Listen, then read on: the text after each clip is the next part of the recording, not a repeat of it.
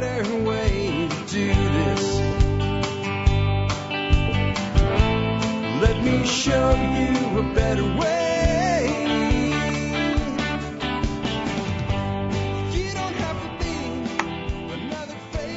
Well, good morning, folks. Welcome to Out Back with Jack. If I could get my folks that are hanging out in the live feed waiting for me to start, and today I was about uh, nine minutes late. Deal with it. You're lucky I'm awake, man. This is uh, semi-retirement for me. This uh, podcast that I do, and getting out of bed at 6:45. Wow. The only reason I do it is because I'm getting older. And I'm falling subject to old man law, where you go to bed earlier and you keep getting up earlier. Pretty soon I'll be like uh, George's dad on Seinfeld, where like the guy's up and going at 4:45 in the morning like crazy, but he's ready for bed by like five o'clock. If you saw that episode, anyway. If anybody out there in my uh, my world of live stream watchers could give me a sound check and make sure that I'm clear for you guys, because there's no way for me to know that on my end, that would be great. And otherwise, let's get on into it. I actually have a little more crypto stuff today for an Outback with Jack than we've done so far. I'm sure these will ebb and flow just like any variety show that we do. Uh, my lead off today for you guys is a crypto, um, a crypto topic. And I want to remind you guys that are watching the live feed, uh, I'm not going to be able to take questions while I'm going through my bullet points. That'll take about 30. Then I'll give you guys about 30 where I'm willing to interact with the audience, answer questions, or speak to points. If you are watching the live stream for me, when I do that, please put your questions or things you want me to talk about in all caps. If I don't cover it after two or three times, maybe you got pushed up in the comments. They come in pretty quick when we start rolling and I probably am not going to be able to hunt and peck and find them. Maybe someday I'll have somebody uh, kind of admitting for me and regurgitating some of the questions and all, so it's more organized. But right now I have to do it myself. If you're like, what is this live stream this this clown's talking about? Because uh, you're listening to the podcast, you're an audio podcast listener. You keep doing that. These will continue to go out as podcasts, but if you want to catch the live stream, they'll be early on Friday, somewhere between 0745 and 0800 Central Standard Time, except next week, announcing this again. I'll have a show for you Monday that's new. Then all the rest of the next week and the following week will be rewind episodes. Uh, some really cool stuff. I'll tell you what we're going to be doing in the rewinds today. We're going to be doing a skill set series. Every episode of Rewind will be on a particular skill set, how to actually do something. I'm not leaving you guys with any kinds of political or media crap while I'm fishing. It's not fair for me to be fishing on the beach in Florida, walking on the, limping on the beach in Florida as my ankle still recovers with my wife, and you guys are stuck with political shit from Jack, so we won't be doing any of that. Uh, if you're watching this on video now or in the future, and you want to know more about me, thesurvivalpodcast.com if you're new to what's going on here. Alright, so let's start off. We are going to start off with a crypto topic, and it's something I keep seeing people make a big deal of. And I think it's the dumbest thing in the world that we do in the world of cryptocurrency. And that is ranking cryptocurrencies by market cap. Um, you know, it's the number three or number five or Doge is the number seven or 10 or whatever the hell it is now by market cap. And people actually think that this metric means something. And it really doesn't. It really does. It doesn't mean something in the way people think that it means. Market cap became famous with anybody paying attention to economics because of the stock markets. And if you have a company like General Electric, let's say, and they have, you know, 100 million or 10 million or 50 million, however many outstanding shares they have, and people are paying X dollars per share, you take the outstanding shares times the market value of the shares, and that's the market cap. That's how much people are willing to invest in the commodity. And the reason that metric makes sense for a company or a stock is you know that if anybody's a public company today, that there's something behind it. There's buildings, there's assets, there's an income, there is a goodwill portion of the balance sheet, there's all of that good stuff. Anybody anywhere can just spin up a cryptocurrency, and that's like anybody anywhere can put anything on the internet. It's both good and bad. What we have are people that have these cryptocurrencies that have 80 gazillion, bazillion, trillion, million, bazillion, you know, uh, units because it doesn't cost anything to produce them. And if they can get that, that price per unit up to a penny, all of a sudden they're in the top 100 or top 20 or something like that.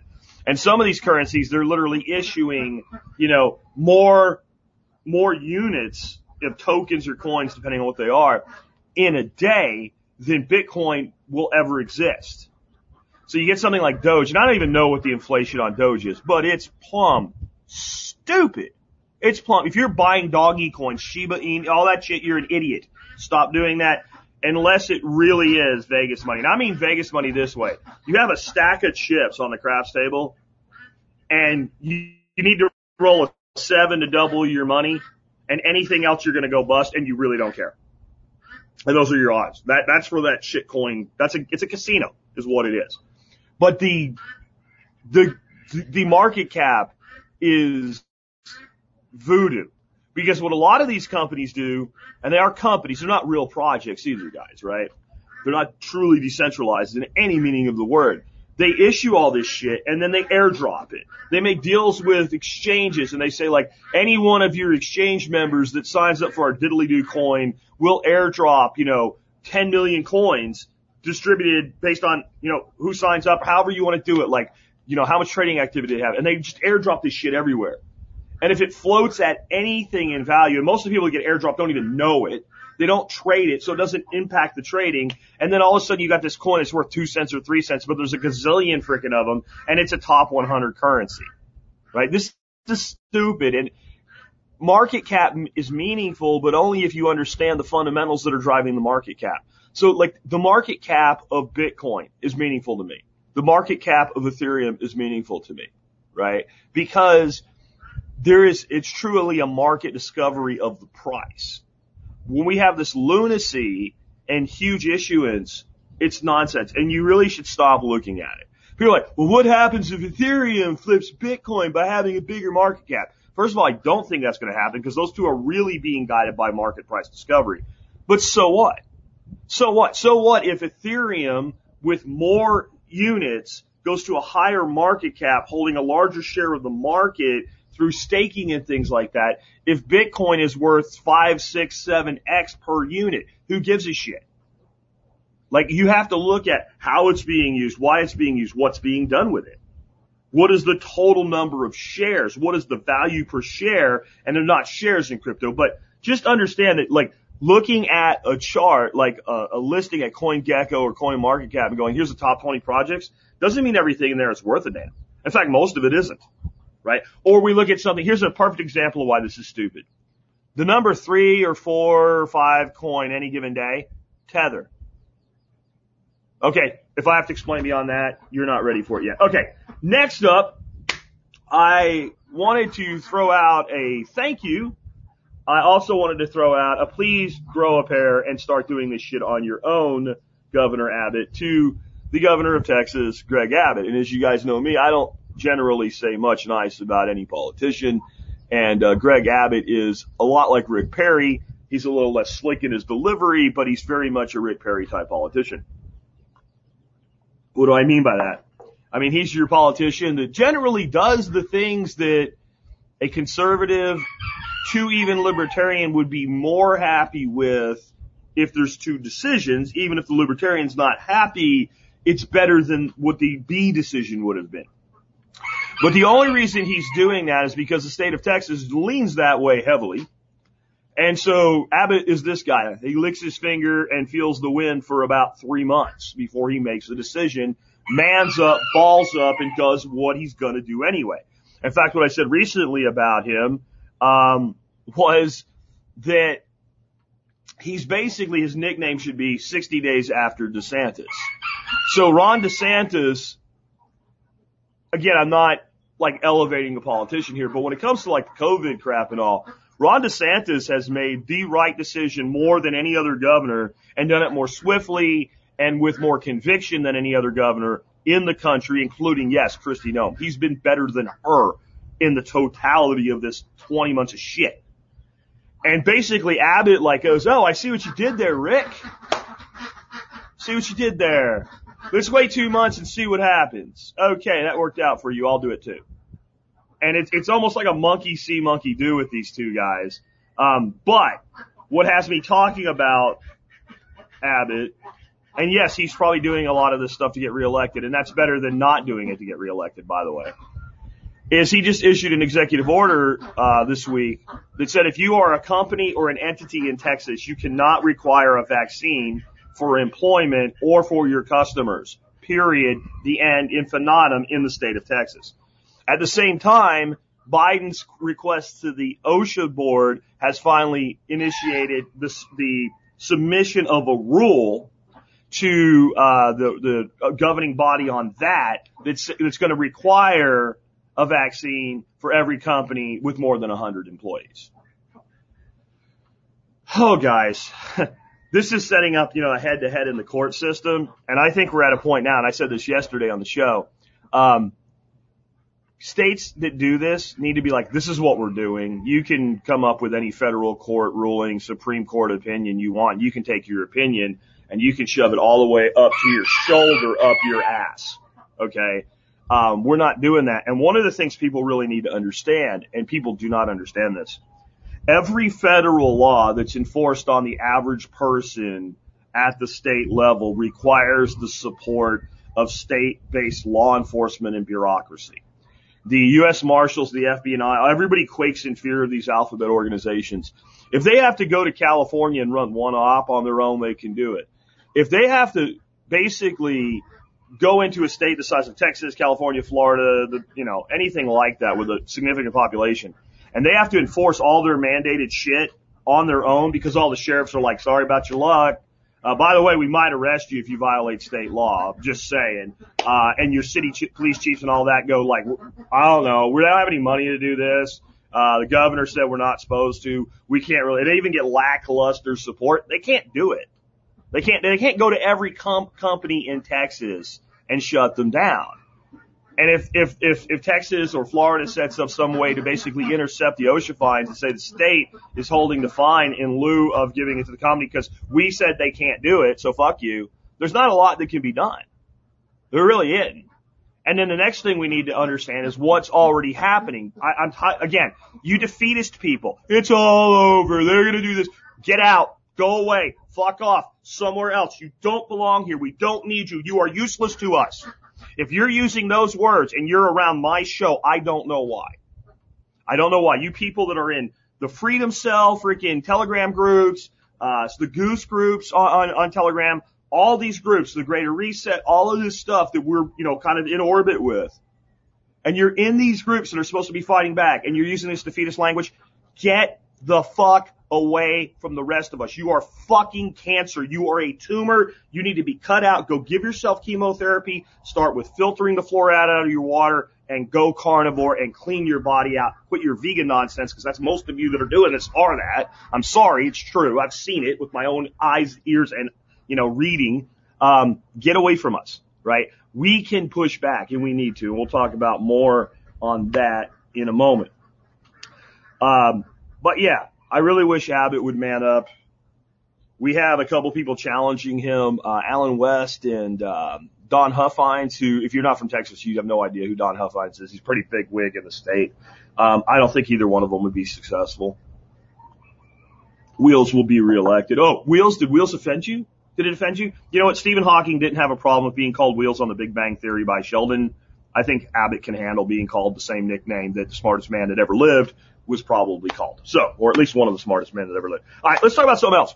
Resource shortages. So, the potato salad in chief came on recently and said, I've got a solution to the supply chain problems. We're going to fix it all. And then he gave the best solution I've ever heard a politician give.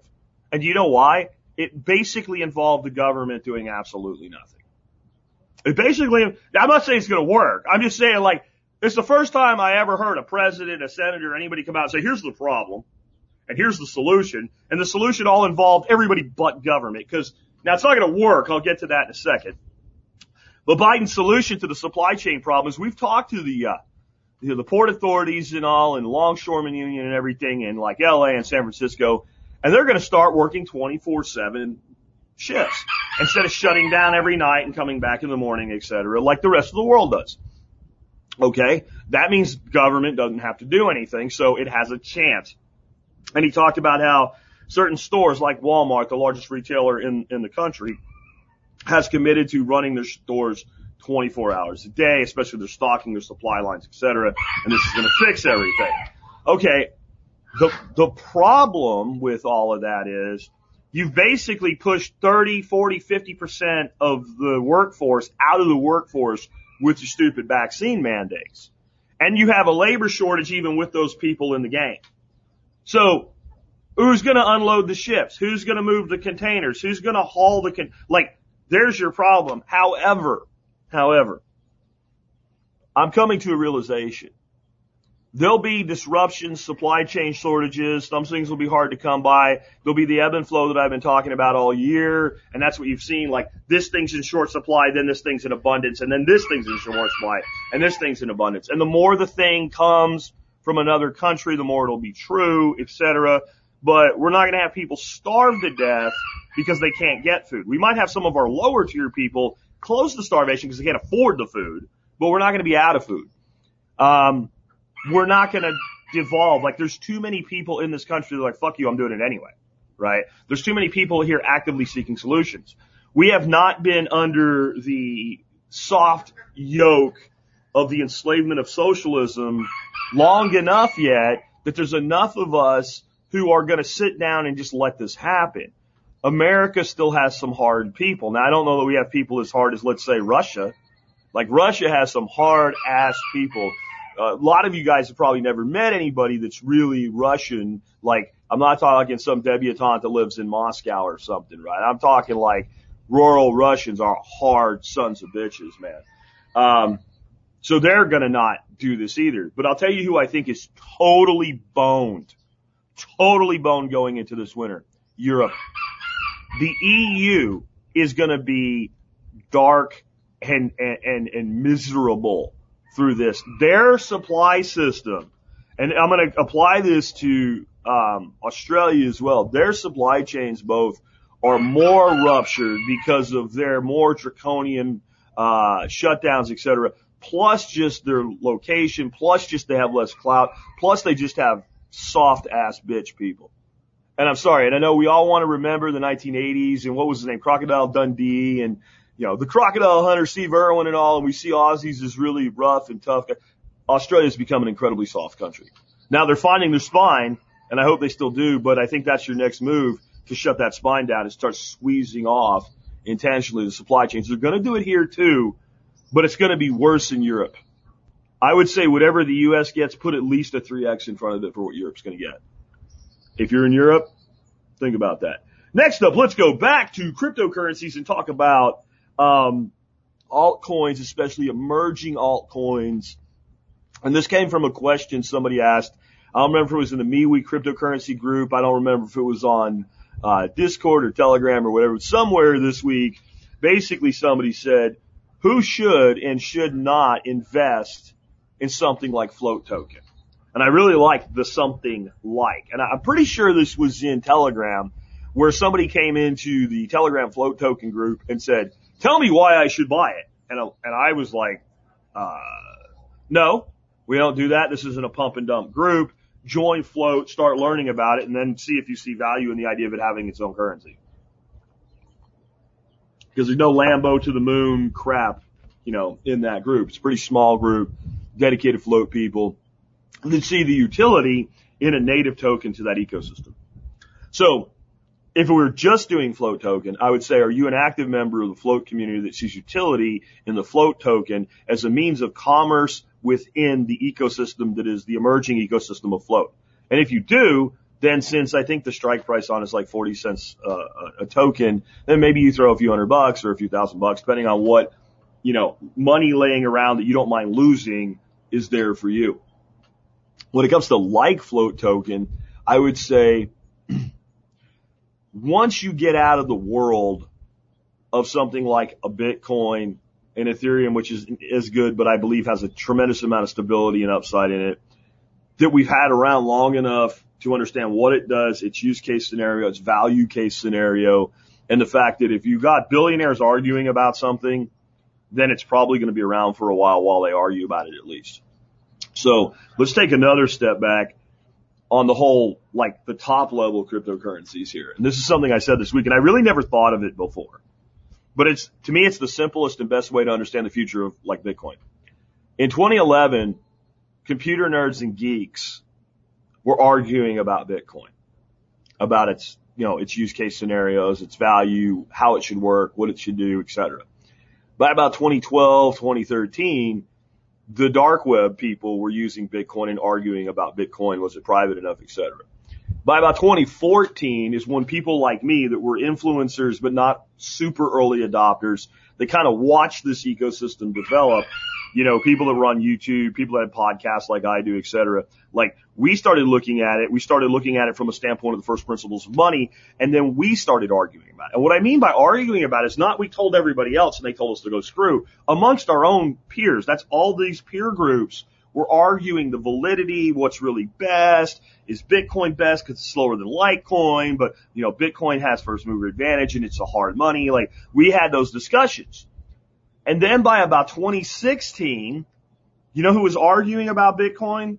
Silicon Valley types, uh, venture capitalists, et cetera, started arguing about Bitcoin and blockchain. And remember the term blockchain, not Bitcoin, which Silicon Valley got it wrong by the preponderance of the evidence now, um, that it is Bitcoin over blockchain and blockchain is a peripheral technology. So then that happened, right? And so each of these demographics became people that had more and more wealth.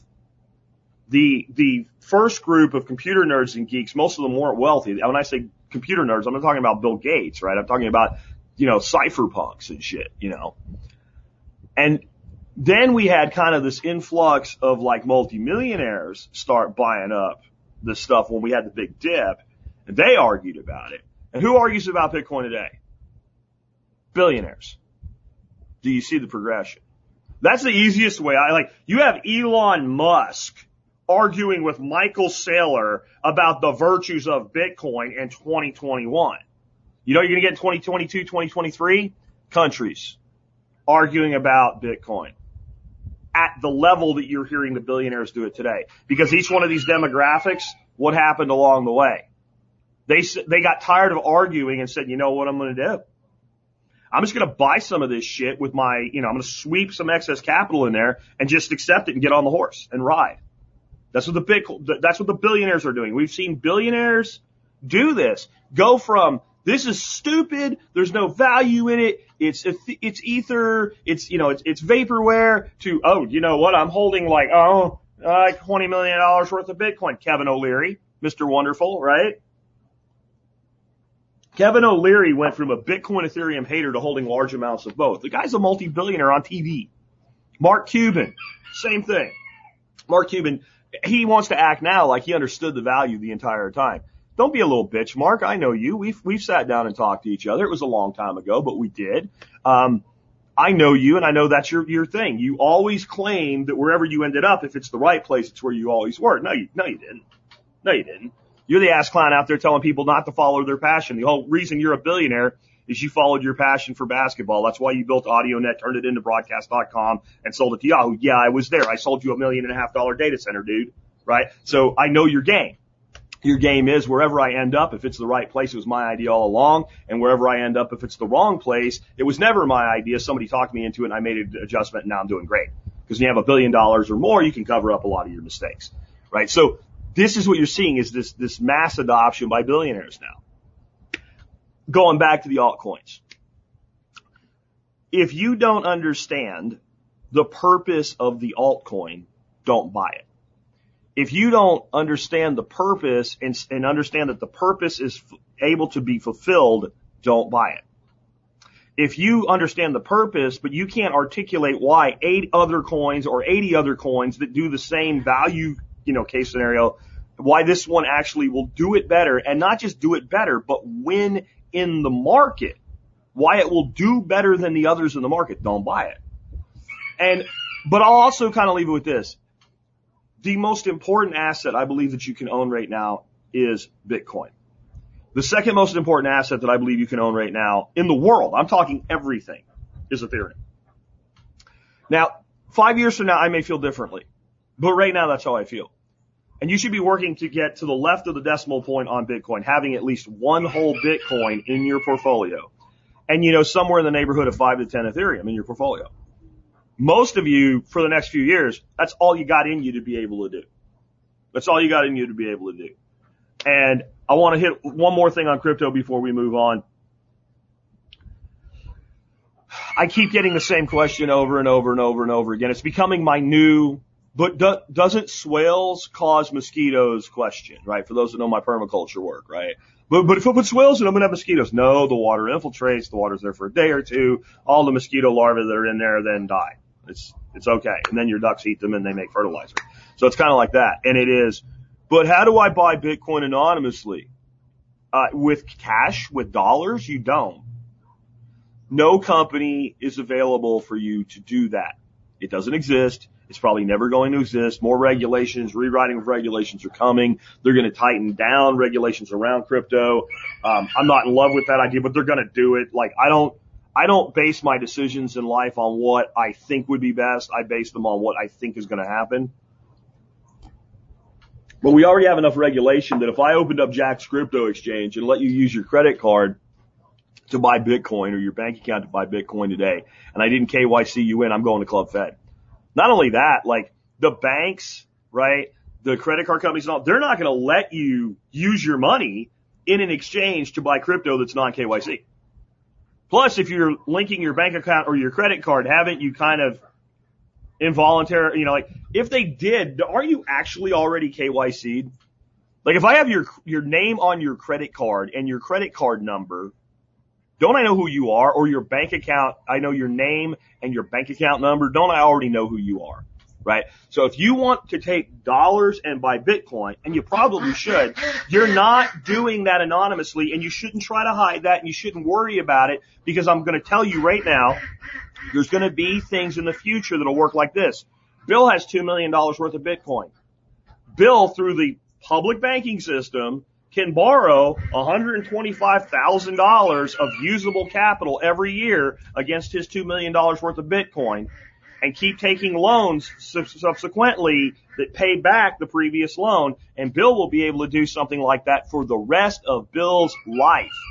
And when he dies, he'll have $12 million of Bitcoin with $7 million of debt against it, and his heirs can inherit that and decide what to do with it. But you can, once you get to a certain point, if you throttle the, the, the, the loan value right, you're going to be able to have basically that thing become an annuity that pays tax-free income for the rest of your life. If the Bitcoin is seen as legitimate.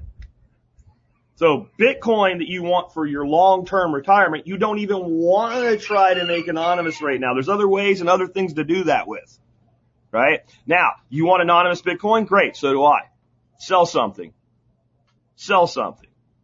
Do something. Let somebody pay you in it or another crypto.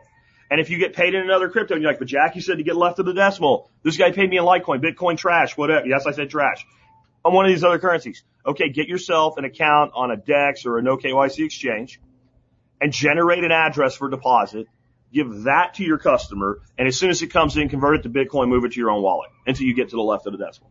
Or do it with Ethereum or whatever you want to do. Right? Maybe even let it accumulate a little bit, make one transfer of a few hundred dollars off your exchanges. That's going to limit your fees and your costs, et cetera. But that's, that's where we need to be with this. Stop thinking you're going to do, buy Bitcoin for cash anonymously. Nobody wants to go to Club, Club Fed and nobody's going to do that for you. The only way I know that you can do it, pseudo anonymous is going to be the ATMs and the fees are way too high. They really are and it's not worth it. Um, and you're still having a phone number attached to it to do that or to know a guy that knows a guy. We're like, I have like, you know, 10 Bitcoin. I want to sell one of them and I'm going to give you a suitcase with 40 grand in cash or 50 grand or 60 grand, whatever it's trading at that day in cash. And then you're going to transfer the money to me in some back room. It happens. Why would that person do that though? Might that Bitcoin be somehow tied to some illicit activity in the past? Who knows? You know? You don't know. And might he be a Fed or an agent of the federal government? And all of a sudden, you know, five FBI guys are breaking in because they don't have anything actually important to do. They're too busy wearing, you know, freaking, uh, freaking middle-aged uh, guy shorts and freaking t-shirts and hanging out at supposed riots that aren't actually happening. So they come in and put a gun to your head and they arrest you for money laundering. And the guy that sold it to you, they don't do anything because he's their informant. Like, I don't, I don't do shit like that and I don't suggest you do it either. Alright, so you're not gonna do fiat for it, period. Please understand that. Next, um, one more time on this friggin' pandemic shit, man, and all these shutdowns and stuff. We can end this tomorrow. We can end this tomorrow. I mean, pick a formula and enact it. I listened to an old man yesterday, was some kind of construction worker. He said, Some feller from the company came out today and I am trying to parrot this guy and, and sound like him. He was an old dude, big old gray mustache, a little bit overweight, looked like he was in his sixties. He said they come out and them damn yellow bellied cowards told us they was gonna shut down our job site and fire us all if we didn't go get that shot. So we told them take your job and shove it up your fucking ass and we all got together and started walking toward the gate to go home. And before we got to that gate, they ran out and said, whoa, whoa, whoa, whoa, whoa. You don't have to do it right now. So we went back to work. And now they know what we're going to do if they try it again. There's your formula. Stop believing lies. This shit, like they fired a hundred thousand hospital workers in New York. No, they didn't. There's a whole lynch mill of what they did to try to bluff people into this. One thing that they did, they did fire some people. You gotta create some examples, right? Then most of those people have now gone to work for contracting agencies and are back at the same hospital they were being paid indirectly instead of directly by the hospital under a loophole so they can keep the hospitals open. Okay, great. So I'm making more money. That's what you're telling me. Fine. I'll do that. Right? Now you have to pay me more as a contractor. Now I have more leeway to like how many shifts I take as a contractor. Maybe you better treat me with a little more respect. Uh, they talked about bringing National Guard in. Stop the shit, you defeatist people with the national. They're gonna have martial law. Okay, so you're gonna have martial law by replacing nurses with National Guard nurses who are also nurses that currently work in their civilian life in another hospital and moving from one hospital to another. Okay, great. And you're gonna place 100,000 people with a National Guard force of 16,000. Good luck with that. Oh, and by out of that 16,000, like a thousand have any understanding of the medical industry at all maybe a thousand can be used for admin. So you're going to replace 70, 80, 100,000 people with 2,000 people. Good luck with that. We have the formula in front of us. Every time an employer says, well, we're going to mandate the vaccine, immediately every employee should start talking to each other, form a collective of people that are not going to do it, Write up a letter. If you do this to us, we are telling you right now we are going to refuse, refuse. All of us are willing to help you out and file a religious exemption if you make sure that's possible. However, if you do this, at whatever point you tell us we're fired, here's all the people that won't be here. Because if I, again, I'm going back to this. If I'm an employer and I got a 300 person headcount company and I get a memo and 85 of my best employees, because you know it's the best employees that refuse, say, you know what, Bill, Bob, Jack, whatever, you do this shit, we're all out of here. Guess what I'm not doing? I'm not implementing the fucking mandate. You know why? What good does it do me to implement a mandate that puts my company into bankruptcy? You know, the government's going to do this. I'm out of business either way. And I know I'm out of business because, well, we'll just hire new people. Who are you going to hire? All the people that lost their jobs that also don't have the vaccine that you can't hire? Like, Companies that are of like 500 or less, they'll start splitting into multiple sub corporations. Like people will adapt to this if you make them. If you go along like passive fucking sheep and go ahead and get your injection against your wishes, they won't. Fight back. Walk out. Southwest is still telling, in the Southwest, head of the union, the pilots union is like, no, no, it was weather. It was weather. These people, like, this is why you can't trust anybody anymore, right? Like, there's two things that mean you can't trust people. Cookies that look like chocolate chip that have raisins in them and the media. Like those two things tell you you can't trust people. You got the actual pilots who didn't fly the fucking plane saying, we totally shut down the fucking airline for a day and we'll fucking do it again if you do this. And Southwest like, no, no, no, no, there's nothing to see here. Baghdad Bob shit. Baghdad, bad dag Bob shit. Like, come on guys. Um, we can end it if we want to. Um, Next, I want to do a quick paleo primitive man keto topic. So I keep hearing people ask me about, well, fruits, man, fruits, like men, men, man, you know, evolved eating fruits and vegetables. Like they did that first and then they started eating meat and then their brains got bigger or any of this shit. No, no. And I'm going to tell you why it's not possible.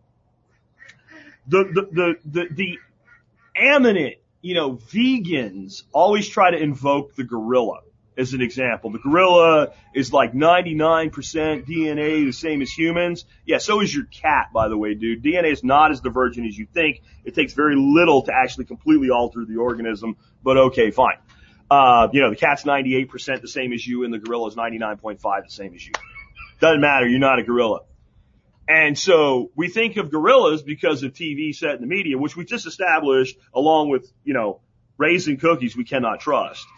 Um, and we see all these gorillas eating bananas and shit. Where do you think these animals live? Have you ever actually lived where bananas grow uh, in the wild?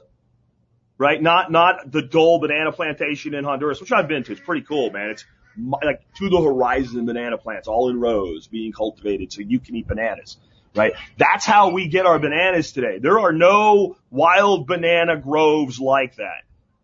The, probably the biggest source of sugar in the tropics is certain tropical fig trees and they grow enormous and they might produce a metric shit ton of figs per tree like in two flushes a year.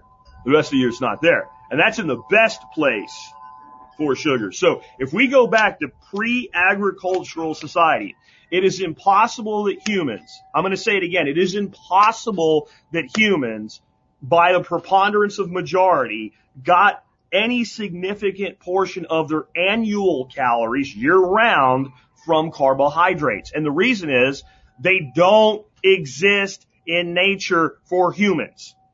The gorilla eats shit you can't eat. The gorilla pulls off branches of trees and eats leaves that you can't eat. They pull up, you know, large plants similar to something like a banana and eat the stalk. You can't eat that. If you tried to live on the food that a gorilla in the actual wild lives on, you couldn't do it. It doesn't exist. There's not enough naturally occurring grains that are large enough that humans could live on wild grains. We can do some stuff with some seeds that are easier to harvest and nuts, but there's a limit to how much of that's available. And as soon as we move to seeds and nuts, we drop carbohydrates drastically over grains. Like I said last week, maybe we shouldn't eat food that tries to kill us. When you eat grain, it tries to kill you. When you eat fruit, it does cooperate with you. But if you ate fruit the way the planet makes it seasonally available to you, it would be in very brief stints that would put extra fat on you to get through lean times. That's why you have an overwhelming urge to eat sweet things. And if you get sweet and fat in the same thing, then you go crazy. And you know why? That's a unicorn in nature. It almost doesn't exist at all. If you think of any high fat product in nature that is even something that is uh, uh, plant based, avocado is not sweet unless we sweeten it somehow. Um, olives are not sweet right? Anything that has a high amount of fat relative to the size that we're taking in does not have sugar in it. It's a unicorn in nature. So when we come by that, our primitive brain says, fatten up, fatten up, fatten up, and we do, but we never go through a lean time. Anyway, primitive man could not have evolved on carbohydrates because it's not physically possible on our planet to do it on an annualized basis. It would only come in flushes. Primitive man evolved mostly, and we know this from ancient settlements we've been discovering. The number one food that ancient man ate was shellfish. Extremely high in fat and cholesterol and protein, zero to very small amount of carbohydrate. And we know that because we find shell mounds bigger than my house where these, where these, uh, primitive settlements were. Alright. Next. Um, I wanted to share this with you guys really quick here. Let me fix that. Um, this is a Venn diagram. This was my uh, extra credit homeschool work for my grandson yesterday. I, I don't know if you can really see it while I'm looking at the screen. I think you can. Um, but if you're listening to the audio, I'm going to stop using it so that you don't need it. Basically, I was trying to explain to Braylon how he could choose his path in life professionally and, and do something to make money other than work for somebody he has to beg to take time off. And in my Venn diagram, I have you're good at it, you love it, and there's a demand for it. And the one that's in the middle is the best one. And so we started discussing it and I want you guys to do this too. And I said, you know, if you love it, you can be good at it. Right? Maybe not great, but you can be good enough to do something with it. So then all you have to look for is, is there a demand?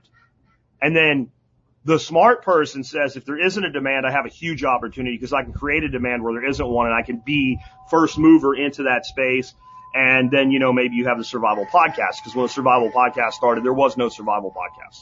They didn't exist. I created a demand for the thing I wanted to do. I wanted to teach. I wanted to speak. I wanted to be a public personality. I love doing those things. And I, and my, my passion in life is helping people build resilient lives. It's not even really preparedness because preparedness, when we think of that, we think of like beans, bullets, band-aids. I want people resilient in their lives. Like that's a piece of resiliency but like entrepreneurship, investing, right? Being able to sift through bullshit so you don't waste your energy and life force on it. Like all of that is part of resiliency and non-brittleness in your life. So I created a demand for the thing I wanted to do. And then if you create a demand, you, you end up in a niche and you can own a niche. So he understood all that. I went more into what a niche was, but then he was smart, right? So he said, well, what if I want to be an, at, what if I want to be in sports? Right? And he, he already understands like the odds that he'll be a good enough baseball player or something to be a pro are low. He gets that. Nobody had to tell him that. You know, it could happen, but it probably won't. You know, he might even be good enough to play in college. That doesn't mean you're good enough playing the pros. So we went through that. I said, well, you're thinking athlete. And then I kind of went through this, this list over here on the side, right here, right? And what I said was, well, you're thinking athlete. There, what are the other things people can do in sports? So I talked about people on ESPN, talking heads. I'm like, what do you think they make? He's like, they probably make good money. I'm like, yeah. They probably had to kiss a lot of butt and work their way up the chain and schlep coffee for people like me and stuff. But yeah, they make good money now. Then I'm like, what about alternative media? He's like, what's that? So I explain what alternative media means and podcasting and all. I'm like, what I do? And I'm like, what if you started up a, you know, a sports podcast or, uh, sports videos or, you know, sports analysis or something like that? And then I'm like, uh, what about coaching? What do you think the average football coach in the state of Texas makes at a major high school, high school in Texas? And the number is over 125,000 a year. So I mean, there's an, and like, what about coaching independently? What about becoming like so good at one thing that you're like the batting coach for some badass, you know, MLB player or something like, or anything in between, like the guy that gets hired to make the high school player good enough to go to college or making videos of those players so they can submit them to college. Like, so we went through like even sports betting, like all these things that are in the orbit around sports, and then can you break off something that already exists and then create your own niche? He got it. He got it. Do you? Because you might think that's great for him. He's 10. I don't care if you're 50. I don't care if you're 60. Like I always say, folks, if you can fog a fucking mirror, then you are not done yet. You still have opportunity in the world. Um, and then last, and then I'll take your questions and we'll go into Q&A here. I'm sorry I went about 12 minutes longer than I wanted. The Pandora channel of the week. Let's, uh, let me remember the songs I gave you and see if anybody in the chat can get it. Carry On, My Wayward Son by Kansas. Open Road by John Cafferty and the Beaver Brown Band. The Flame by Cheap Trick.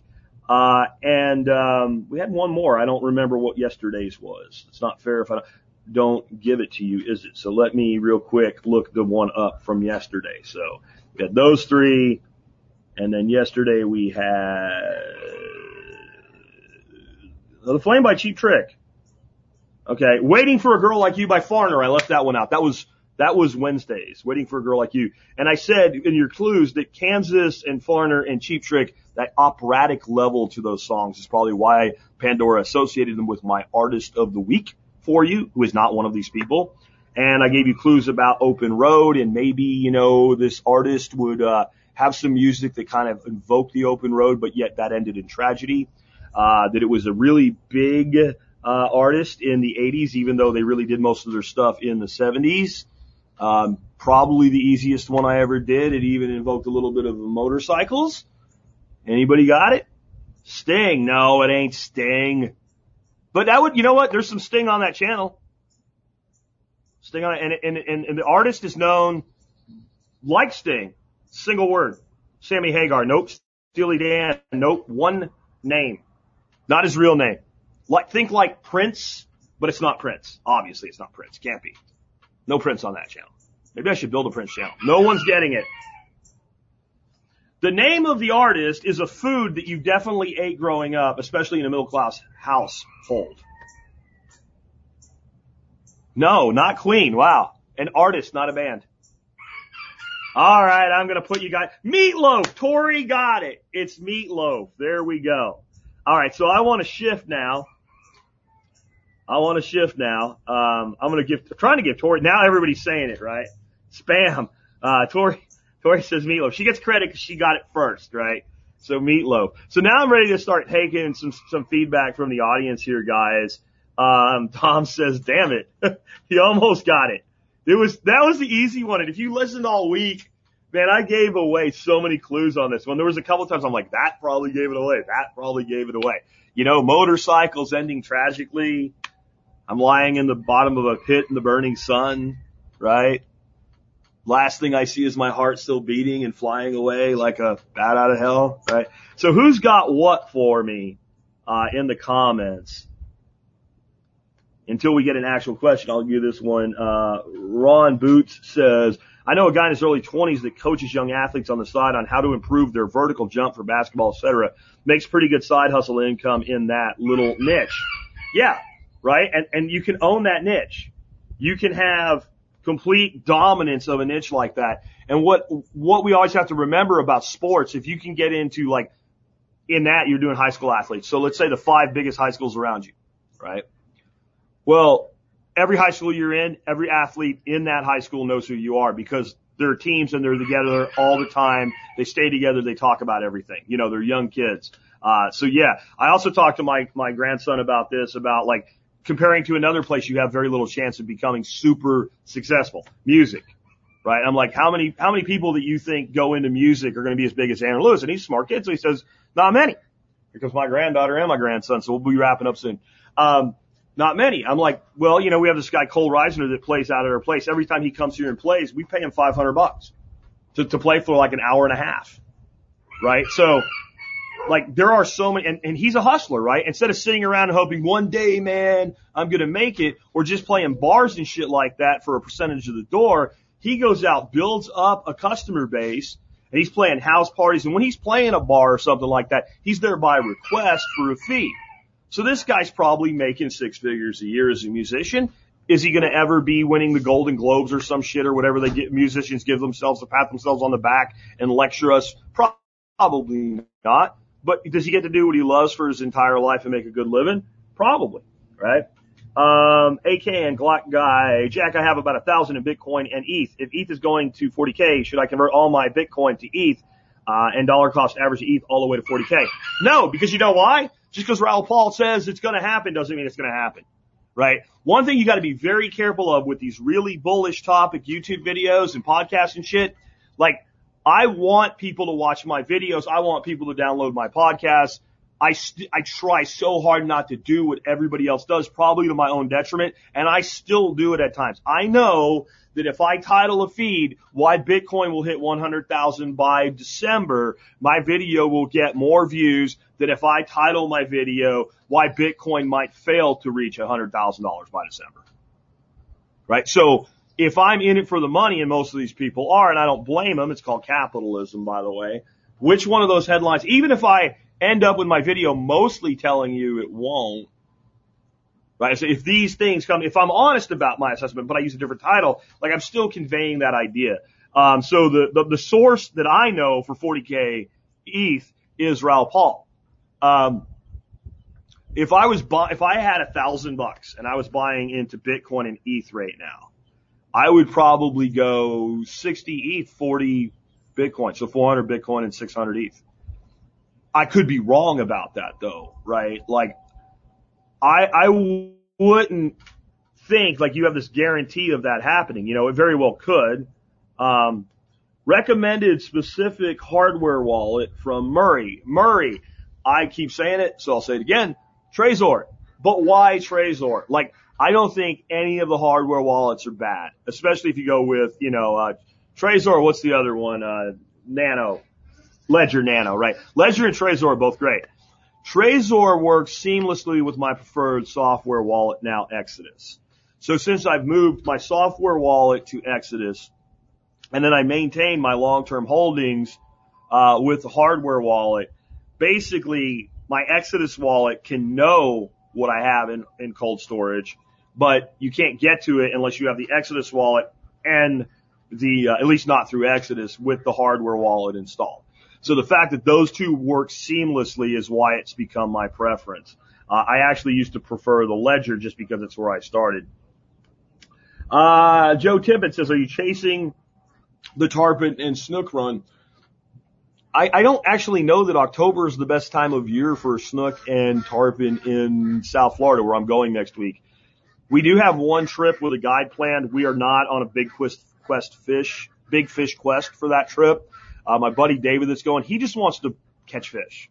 So like that's what we're going to do. Like when we go out for big fish, sometimes we have a great day. A couple years ago, we went out for big fish and I put like nine big barracuda in the boat in like 45 minutes. Right. And so you have those days. When I say big, I mean the little ones were like 38, 39, 40 inches. The big ones were big. They were just swarming the boat over a reef. And if you put a live bait out there on a wire leader, they just hammered it. The next day I took a friend out and we went right back there. He caught two. I caught none because I had just had such a great day that every time one did pick up, I let him have it. So big fish, really. Now, if you just tell a guide that knows what they're doing anyway in a place like South Florida, find me fish. I don't care what they are. They're going to find you fish. So that's, that's what we're doing on our guided trip. And we're going to fish mostly, um, from the beach doing surf fishing. And what's cool is I can actually take rods I prefer to use because I don't have to use my fold up travel rods. I can take like my full on surf fishing ugly sticks and custom rods and stuff. So, uh, I think that'll be fun. We, we did get a new truck for those of you didn't see. Uh, I did a two year lease on a Tundra because as soon as I said I would pay the entire lease in one payment, Toyota dropped their pants right to their ankles. Uh, so I thought it would be cool to drive a brand new Tundra, uh, really nicely equipped, uh, Tundra or Tacoma? Tacoma, the littler one. Brand new one for, uh, about 6,900 bucks for what, two years? One payment done? Yeah, we'll do that. So, uh, we're going to take the truck out there and we're going to take some coolers and we're going to try to bring home enough fish to pay for our gas. And I don't think that's going to be a problem. Um, let's see. Do you have any advice or insight on starting an online second-hand resale business on a platform like eBay, Poshmark, or self-hosted site? Yeah, do it. I don't have any specific advice because uh, Area 69, I've never done it. So I try not to give specific advice about something I haven't done because then I'm pulling out of my ass. So I can say a lot of things sound real smart here, but I'll tell you that a guy come here and his problem was, how do I go legitimate? And I'm like, what do you mean legitimate? He goes, I sell junk and shit like that on eBay, but I do it under a fake name and I have ways that I move my money around. I have no legitimacy to my income.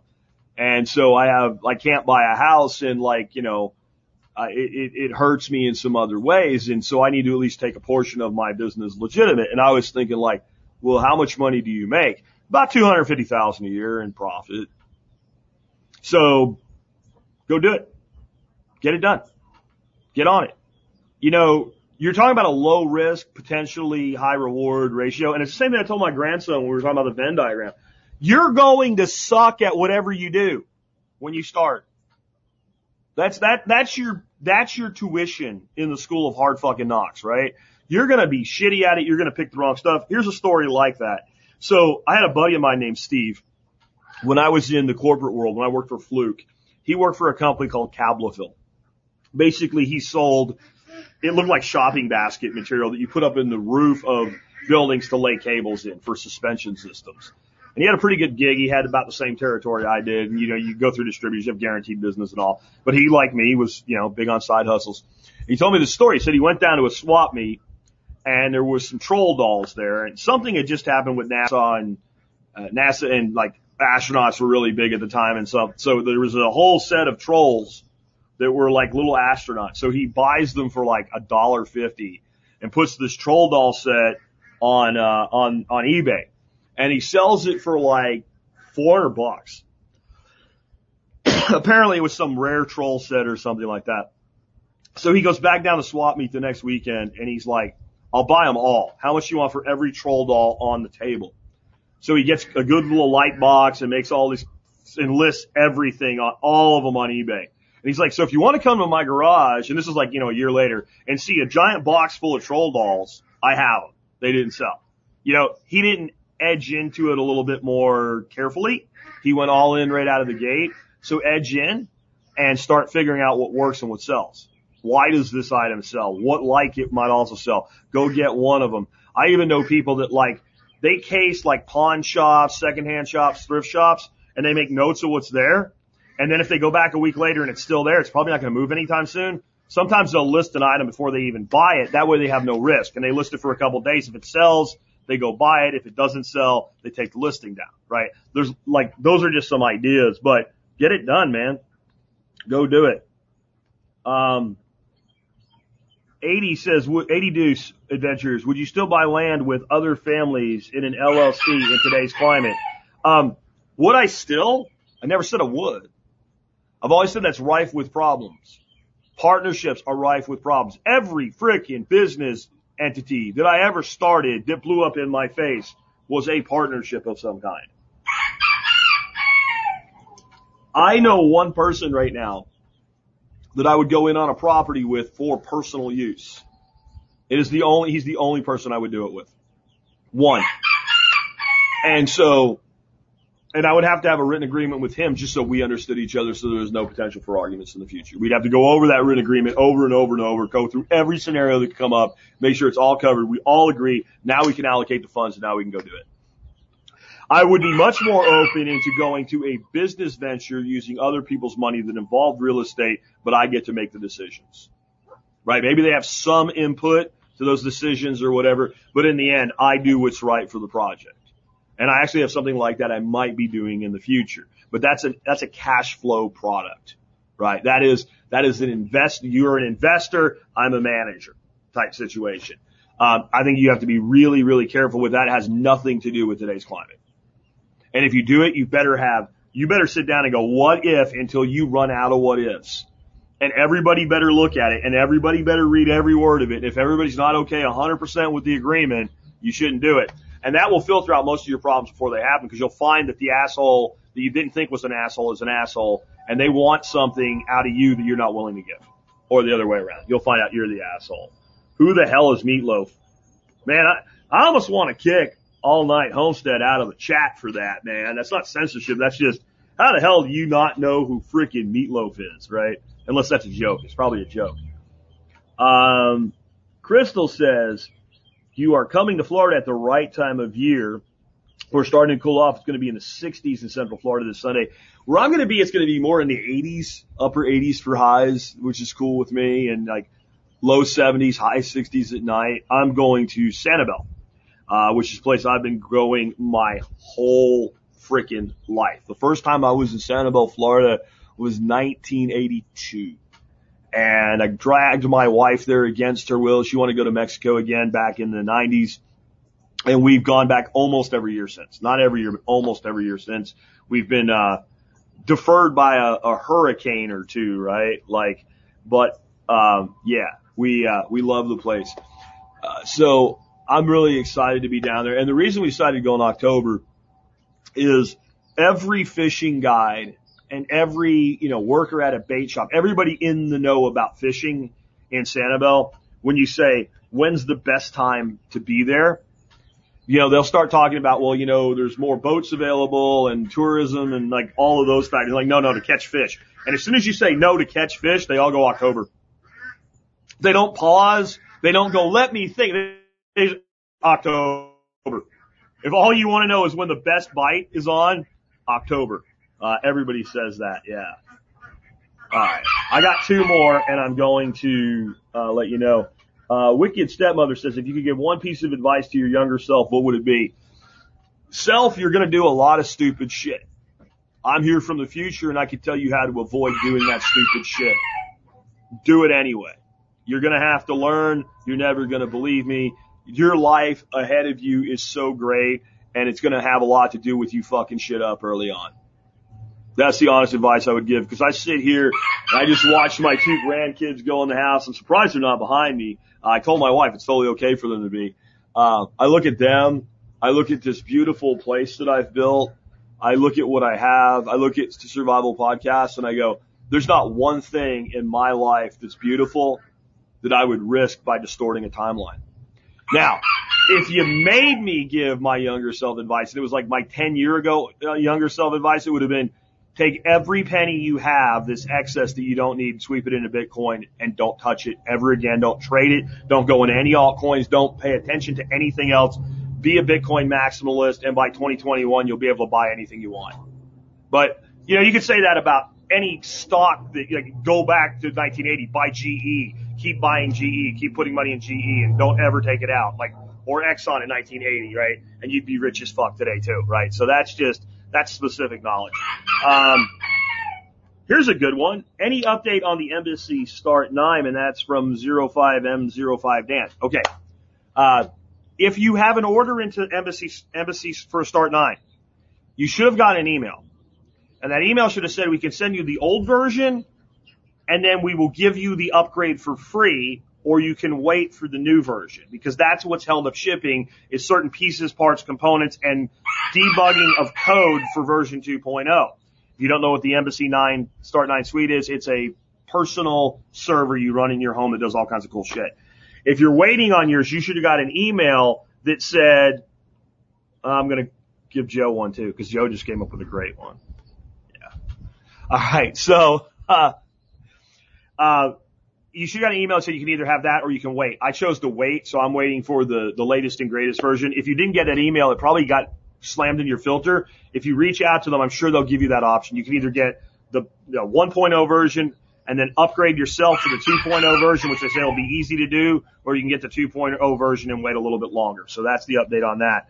Um, Joe says, um, old Jack to younger Jack, don't build the pond. Yeah. Yeah, don't build the pond. Don't build the pond. The pond, if you guys don't know the story of the pond, if you want to see a really expensive hole in rock that doesn't hold water, I have one. I have a $7,000 hole you can look at. I don't know what I'm ever going to do with that hole. That one I would probably take. Um, somebody here, G- Jeffrey is saying Permaethos. Don't do Permaethos. Perma ethos ended up being a disaster. It really did. But it's a disaster I had to go through. Permaethos hurt me. In the end, it hurt me. I definitely lost followers and subscribers because it didn't work out the way that we had hoped that it would. I did my best with it. My biggest mistake was I let somebody talk me into doing it over a thousand miles away from me where I couldn't step foot on it on a daily basis, which is why if I ever do anything with land again, you know, I guarantee you I'm going to be able to step on it any given day I want. Permaethos taught me not to give people equity in something that they hadn't really tendered consideration for before they tender consideration.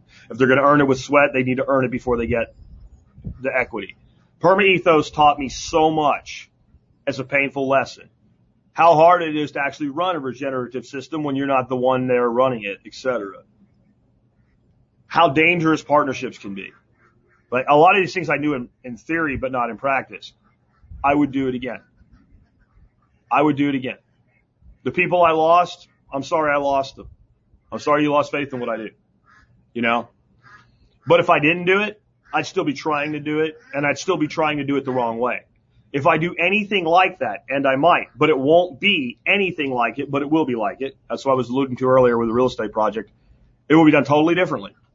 It will be done in a way where there is a mitigation to loss, where there's at least an exit plan before we go in, and I don't require anybody else for the things that need to happen to happen.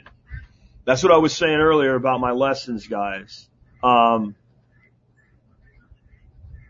you, you, you, there's things in life that are painful that you'll sit and wish you didn't do, but unless you killed somebody and you're sitting in a prison cell or something like that, that pain, that's how we learn. There's only two ways as teachers. Like, you know this as a teacher. There's two ways I can get a student to learn from me.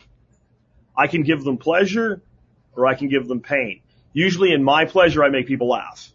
But pain is to put them in touch with reality. If I'm a martial arts instructor, pleasure is when I praise their skill set that they've developed over the last month.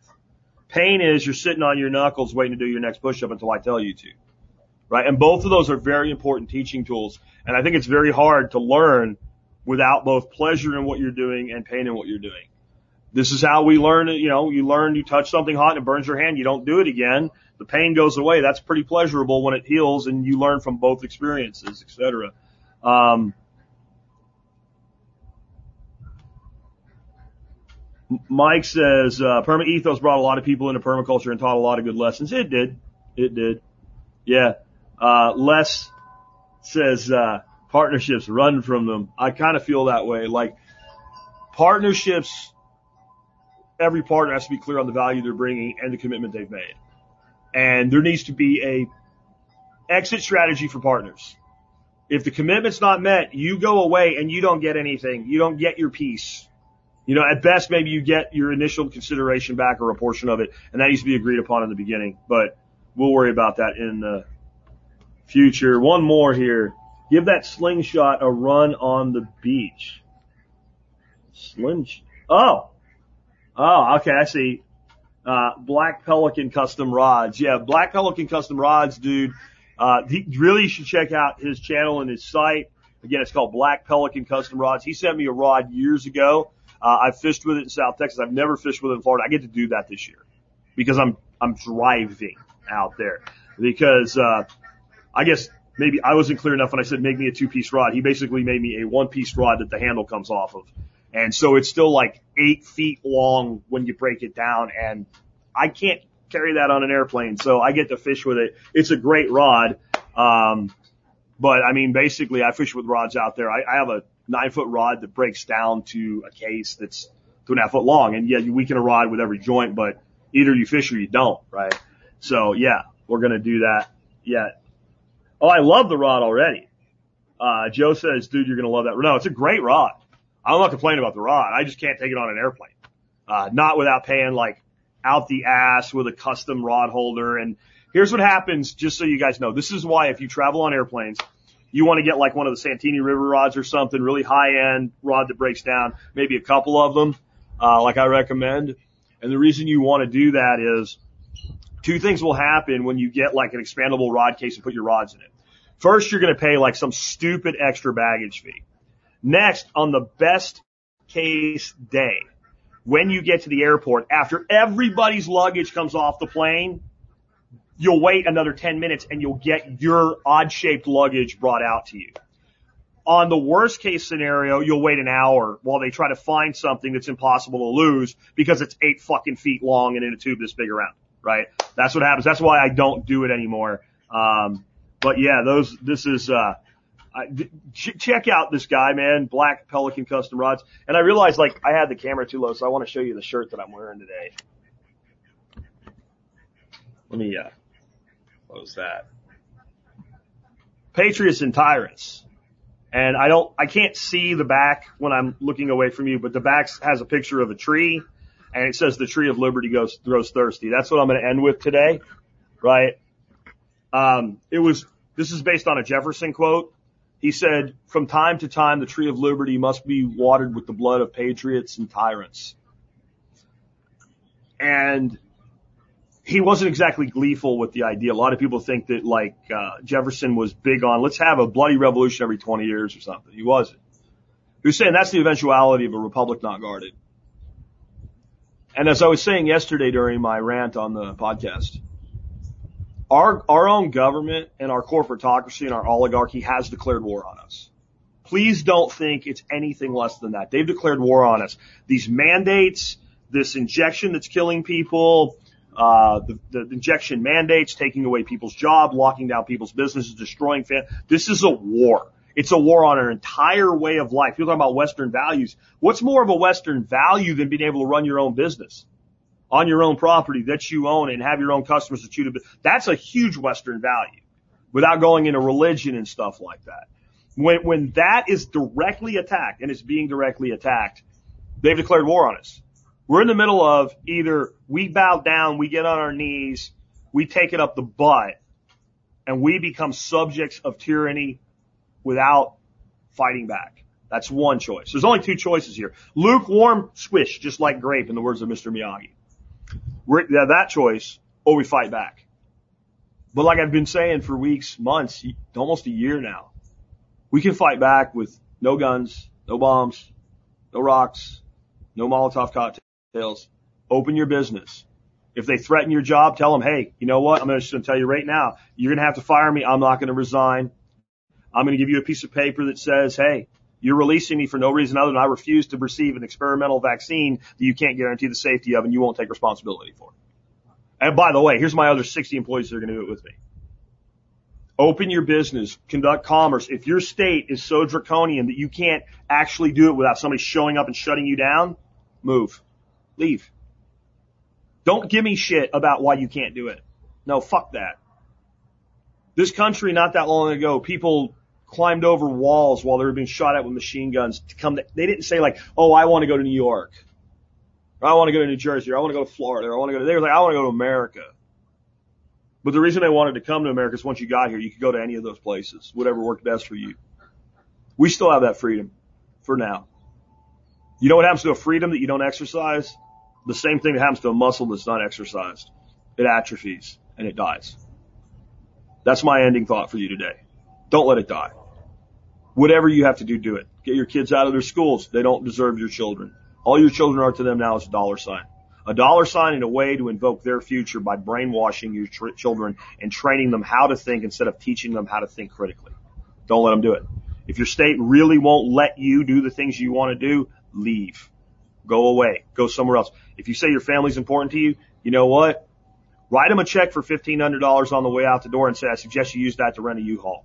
Follow me. I'll help you. Don't worry about finding a job, guys. The labor shortage is your advantage right now. There's no place that's free that you can't go that you don't have an opportunity out of the gate.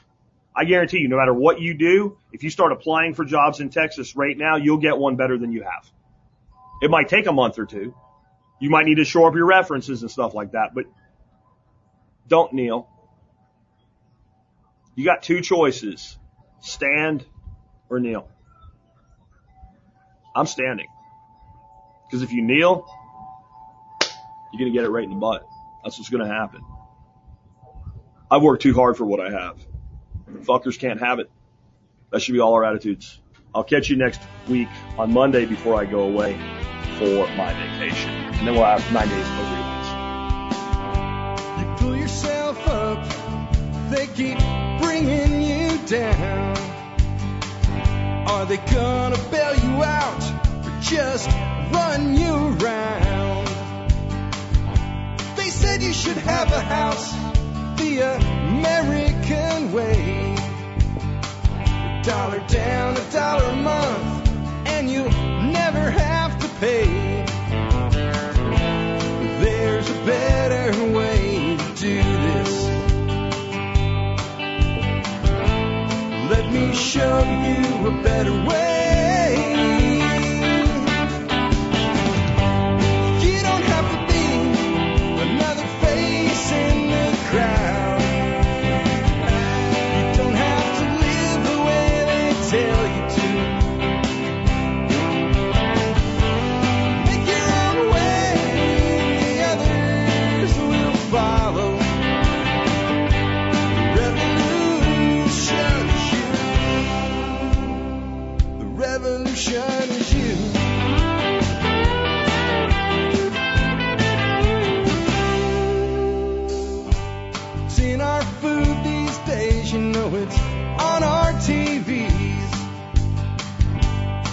Sometimes we forget we are what we eat.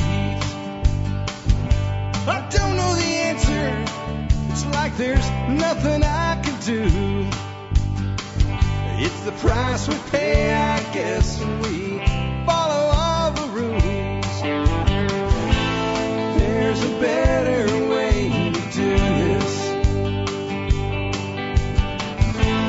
Let me show you a better way.